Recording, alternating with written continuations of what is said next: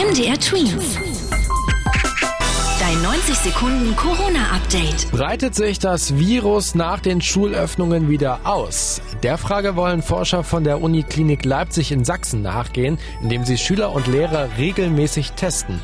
Und zwar an fünf Schulen in Leipzig, Dresden und Zwickau. Einerseits dient das natürlich dem Schutz der Schüler, Lehrer und deren Familien. Zum anderen geht es da aber auch darum zu untersuchen, wie sich Corona speziell unter Kids ausbreitet. Die Tests sollen jetzt beginnen und bis nach den Sommerferien laufen. Neben Thüringen und Sachsen will jetzt auch Sachsen-Anhalt die Kontaktbeschränkungen noch weiter lockern. Ab morgen dürfen sich dort im Bundesland bis zu zehn Personen treffen. Bei Geburtstagen oder anderen Familienfeiern sogar 20 und je nachdem, wie es organisiert ist, sogar bis zu 100.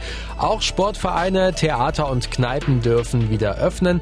Nur große Veranstaltungen mit vielen Menschen auf wenig Raum, wie zum Beispiel Fußballspiele mit sich Zuschauern oder Konzerte, bleiben weiterhin erst einmal verboten.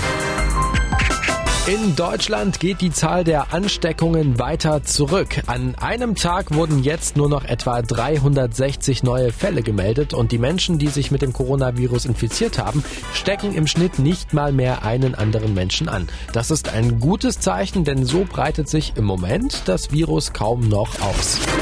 MDR Tweet.